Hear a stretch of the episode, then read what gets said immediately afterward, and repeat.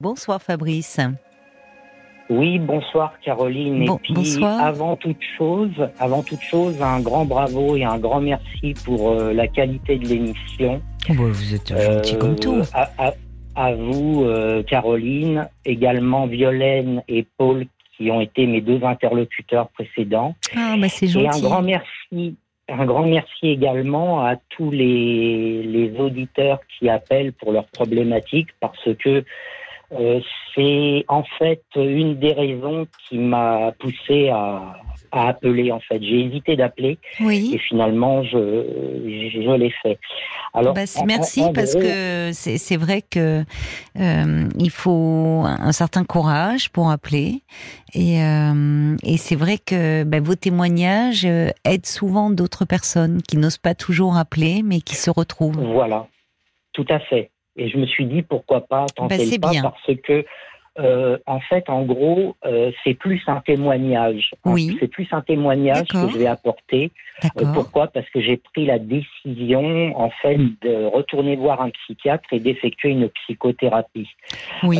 Et je me dis que ma problématique peut également concerner certaines personnes Oui. et éventuellement, comme ça l'a fait pour moi, bah, les aider euh, un peu déjà psychologiquement avant de- d'aller voir un professionnel. Mm. Et également votre écoute et vos phrases clés que parfois je note sur papier parce que je suis quelqu'un qui écrit beaucoup. Ah. Euh, et ben ça, votre compétence professionnelle sans Oh, aucun faillotage de ma part, c'est sincère, euh, et ben euh, m'apporte beaucoup. Alors en gros, je suis quelqu'un qui a beaucoup de problèmes psychologiques et psychiatriques depuis euh, depuis depuis plus jeune. Oui. En gros, je, je pense avoir une dépendance affective, mais en même temps, je coupe les liens. J'ai une solitude qui est choisie, mais en même temps, bah, je suis donc euh, casanier. Je manque beaucoup de confiance en moi. Je me sens fragile. J'ai un problème d'acceptation de moi-même. Oui. J'ai eu besoin beaucoup de m'identifier à d'autres personnes, car mon modèle de construction n'était pas du tout parental. Oui. Je suis complexé parce que je ne suis pas grand. Je fais 1m63. Je Mhm. suis quelqu'un d'anxieux. J'ai la crainte de devoir m'adapter dans un environnement qui m'est inconnu. Je me sens mal. J'ai besoin d'une certaine routine dans mon métier Oui. Oui. que je choisis éventuellement de rompre lorsque j'ai vu tout de A à Z. J'ai également un besoin d'avoir pour acquis ce que j'obtiens, que ce soit au niveau du métier ou du matériel lié à mon métier. J'ai un peu une crainte du futur. J'ai également quelques, je pense, des tocs, certains tocs, des angoisses que je pourrais développer éventuellement. Et j'avais, je, je fais travail sur moi, des réactions excessives, disproportionnées, impulsives. Hmm. Et, et jusqu'à récemment, je me suis dit que mon cas était tellement complexe que même la psychiatrie ne pourrait rien pour moi. Et après, je me suis dit, avec le Oh, recul, si. bah, écoute, Si, parce que c'est des Oui. troubles, beaucoup de, de, de troubles anxieux, anxieux-dépressifs que vous décrivez. Tout donc si, on va pouvoir vous aider. Au contraire, je sais pas. Oui, c'est la oui. première fois que vous entreprenez cette démarche-là, que vous avez pris cette décision, Fabrice, de, de, consulter, quoi, de voir un psychiatre, Non. puisque vous dites que vous avez Non. pris la décision? Non. Oui, tout à fait. Non, non. En fait, ce qui s'est passé, c'est que, en gros, globalement, je pense m'être construit Hmm? grâce aux professionnels. En fait, euh, ça peut paraître tout bête, un métier tout basique, mais Qu'est-ce que vous faisiez bah, comme métier. Bah, disons, j'adore conduire, donc j'ai Oui. été conducteur routier de marchandises, conducteur de cars et de bus. J'ai toujours été dans le domaine du transport et de la conduite. Oui, vous aimez Et le milieu fait- automobile alors Enfin, Voilà, c'est Oui. ça. J'aime conduire des engins. J'ai Mhm. même passé mes brevets de pilote pri- privé professionnel d'avion euh, en Ah oui parallèle. Euh, oui, et, et voilà. En, en- en fait, j'ai trouvé ma voie en, en aimant conduire. Et donc, bah, j'ai passé un CAP de conducteur routier. J'ai Oui. évolué. J'ai après, quand j'ai eu 21 ans, j'ai j'ai passé mon transport en commun. J'ai conduit des cars et des bus. Une des problématiques, effectivement, c'est que hum, j'aime beaucoup conduire, mais j'ai besoin du regard des autres. J'ai besoin que les autres voient ce que je fais et que je le fais bien. Donc en fait, c'est pour ça que je voulais transporter des gens aussi. C'était pour Ah, essayer de oui. les conduire le mieux possible. J'ai également un côté perfectionniste. Je ne supporte pas le côté euh, les écarts euh, dans tous les sens du terme. Et En fait, euh, il y a eu un point clé dans mon, dans mon cursus euh, de conducteur de car, c'est que Mm. j'ai évolué progressivement dans des entreprises pour bah, avoir des meilleures conditions de travail et de paye. Et au bout Oui. d'un moment, il y a un truc qui est bizarre, c'est que même quand je suis bien, très bien quelque part, hein, je veux toujours aller voir ailleurs pour être encore mieux. Et Mm. pendant un moment, je me suis dit, mais pourquoi pas essayer de conduire un métro? Alors Oui. j'ai fait, donc ça, ça remonte à 1999, donc j'ai passé les, les, les- les tests et tout. Pour moi, c'était difficile. Pourquoi? Parce que souvent, j'ai été rabaissé dans mon enfance, que j'étais bête, pas intelligent et tout. Je me suis battu pour euh, Mm. réussir, même si c'est pas grand-chose par rapport à des conducteurs euh, de train SNCF ou autres, hein, parce que c'est que trois mois de formation. Mais Bah malgré oui, tout, c'est une niveau, c'était quelque responsabilité. chose de dur. Mais oui. Oui. Et, et ce qui s'est passé, c'est que bon, j'ai réussi les tests. Oui. Et euh, avant de rentrer en formation, euh, un des responsables nous a dit une phrase du genre écoutez, vous allez être 12 en formation, mais les 12 ne réussiront pas. Automatiquement, il y a, il y a des, des échecs. Donc, à vous de bien réfléchir, tellement la formation est difficile et qu'il y a des, des Mm. échecs, des abandons, etc., si vous voulez continuer ou pas. Alors, je me souviens être encore dans mon autocar à faire ma lettre de démission et me dire qu'est-ce que je fais? Je tente ou pas? Oui. et puis bah, finalement, bah, j'ai donné la démission à mon, à mon employeur. Avant d'avoir tenté. a- Non, après, ah, oui, excusez-moi, j'ai pas été clair. C'est après avoir réussi les tests de Ah, sélection d'accord. et avant oui. de rentrer en formation qui dure trois mois en fait. Oui, En oui. fait, j'avais réussi euh, les, les étapes de, de, de sélection euh. Pour, euh, pour être admis en formation. Mhm. Mais on nous a prévenu que pendant la formation qui durait trois mois, elle était tellement en fait euh, sélective Oui. que euh, ben il y avait automatiquement euh, des généralement des échecs quoi. D'accord. Voilà. Euh, et donc bah, j'ai remis ma lettre de démission à mon employeur. Et Alors, puis, vous euh, allez nous on nous a- raconter la, la suite de votre parcours euh, professionnel, mon cher Fabrice, après les Oui. infos. D'accord On va fait, marquer une bien. pause. Ne raccrochez pas, hein, tout de suite. RTL. Retrouve, euh, mon cher Fabrice. Merci euh, d'avoir patienté Oui. pendant les infos. bah, je, je vous en prie, Caroline, ça me fait plaisir également de vous retrouver. Donc. Alors pour bah, ceux qui nous rejoignent, juste je résume, hein, vous m'arrêtez ici. C'est-à-dire que vous avez pris la décision, c'est plus un témoignage, vous n'avez pas de questions particulières ce soir, mais parce que vous avez pris la décision de retourner voir un psychiatre et de faire une psychothérapie. Euh, je vous ai pas demandé votre âge d'ailleurs. Alors j'ai 49 ans. D'accord. Alors, vous, vous décrivez, vous avez toujours été quelqu'un d'anxieux, manquant de confiance en vous. Euh, Oui. Et euh, vous nous parliez donc, euh, vous étiez conducteur, routier, vous aimiez beaucoup conduire, mais aussi avoir le regard des autres. Donc c'est pour ça que vous conduisiez des bus, euh, conducteur euh, de, enfin.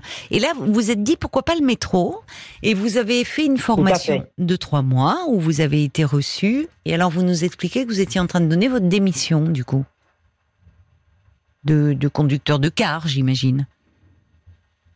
Ah, Oui, oui. donc j'ai donné la démission de conducteur de car, tout à fait. Donc, Voilà. euh, et à l'issue donc de ma formation de trois mois de conducteur de métro, une fois que je suis retrouvé tout seul aux commandes, ben c'est comme si le flanc, en fait, qui avait bien pris, et ben pouf, il s'affaissait. C'est-à-dire que j'étais tellement content de faire la formation, tellement content Oui. d'être dans un nouveau métier qui correspondait aux critères que je que je recherchais, c'est-à-dire conduire des voyageurs, conduire un, un engin euh, imposant avec des règles de sécurité, des procédures et tout. Ben oui. Et pouf, me retrouver tout seul, là, dans l'obscurité. Euh, Ah J'avais oui. pas de plaisir. J'avais la crainte de devoir m'adapter si j'avais une, anomalie, signalisation, un problème Oui. matériel ou un problème voyageur. Parce qu'on a fait, on avait un livre de procédure un peu comme une checklist dans un avion, mais il Mhm. fallait quand même réagir de soi-même. Et je me sentais pas à la hauteur, en fait. Tout seul, euh, dans ma cabine, isolé, Oui. je me suis dit, mais qu'est-ce qui se passe dans ta tête? C'est pas possible. Alors j'ai essayé de persister.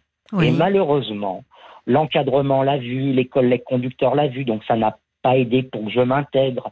Euh, donc j'ai préféré donner ma démission et retourner au travail où j'étais avant dans l'écart. Donc ils m'ont repris, bien sûr, Ah, parce que bien. euh, on m'avait dit, bah, tu pourras revenir. Mais le problème, c'est que je l'ai vécu comme une régression professionnelle.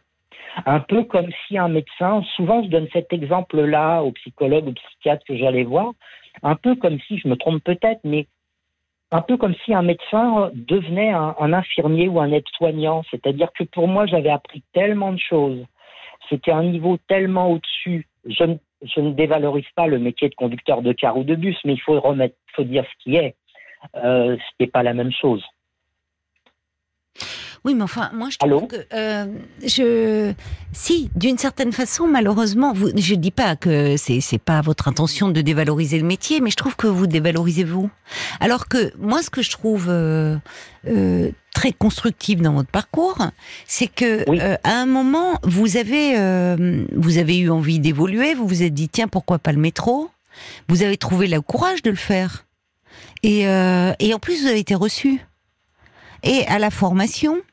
Euh, et à l'issue de cette formation où on vous disait il y en a 12, mais euh, euh, vous, vous n'arriverez pas tous les 12, vous ne serez pas intégré euh, à la RATP, vous êtes intégré.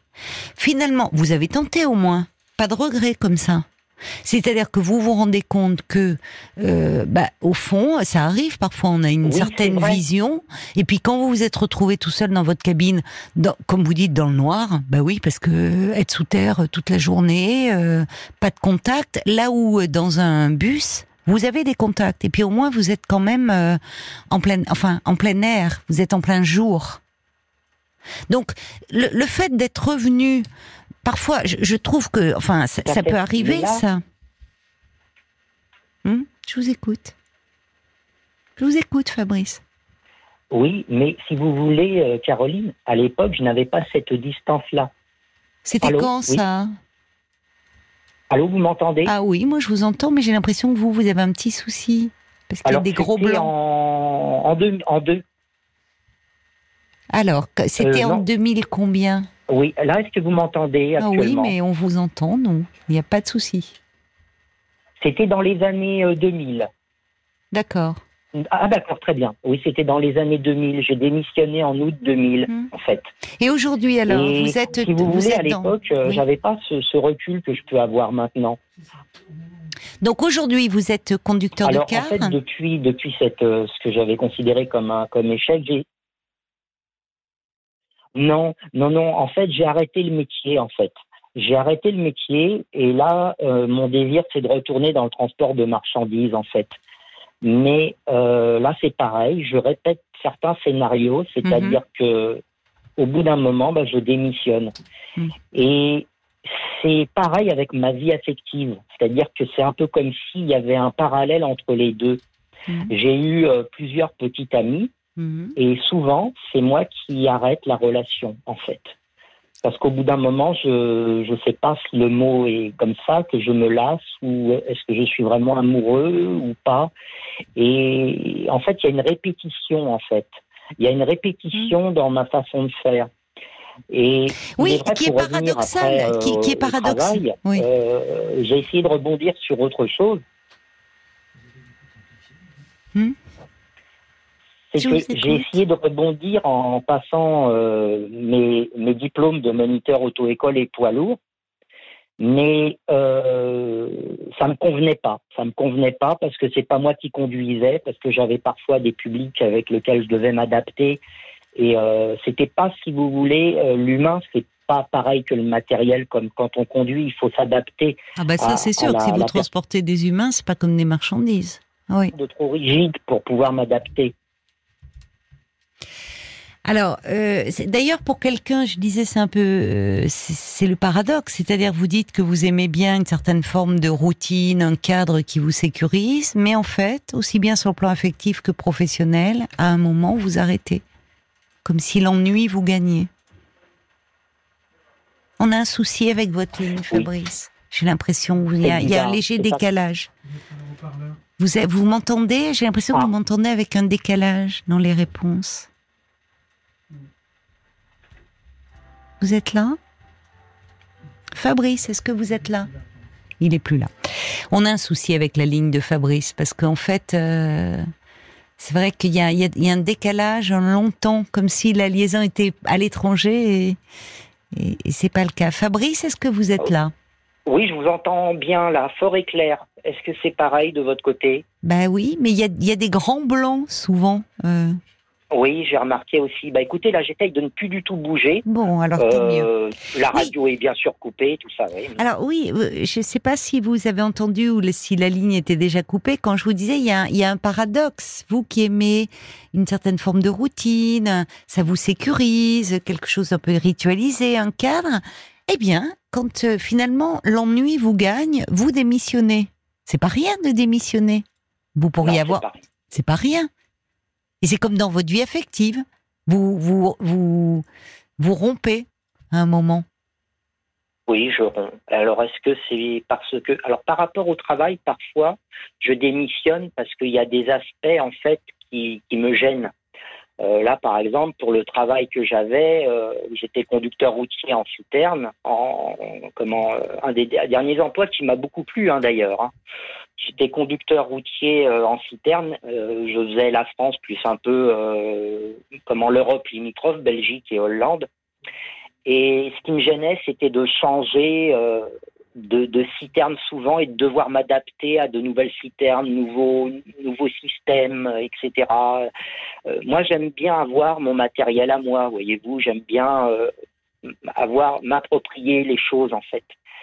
Et euh, ce qui est paradoxal, c'est que il faudrait presque que j'ai un métier où je fais presque toujours les mêmes parcours parce que j'ai la, la crainte parfois de devoir m'adapter à trouver des clients. Oui, mais à alors me perdre. paradoxalement, vous pourriez justement rester dans un emploi même s'il ne vous plaît pas. Ben, vous, vous démissionnez et donc quand on démissionne, il faut s'adapter à un nouveau poste. Oui, parce que j'ai toujours l'espoir de trouver quelque chose qui correspondrait quasiment intégralement à mes critères. D'accord. Pour Et- rester euh, comme un éternel jeune homme euh, qui a envie de, de progresser et d'avancer. Oui, oui. En tout cas, toutes les raisons que vous invoquez là ce soir, euh, euh, où il y a, il y a cette anxiété quand même qui est un peu envahissante, ce manque de confiance en vous, ce sont euh, de- de- de- des raisons parfaitement euh, fondées, légitimes pour entreprendre une psychothérapie. Quand vous dites oh je me demande, peut-être que non, ça sert à rien, même la psychiatrie ne peut rien pour moi, c'est même pas la psychiatrie, c'est la psychothérapie.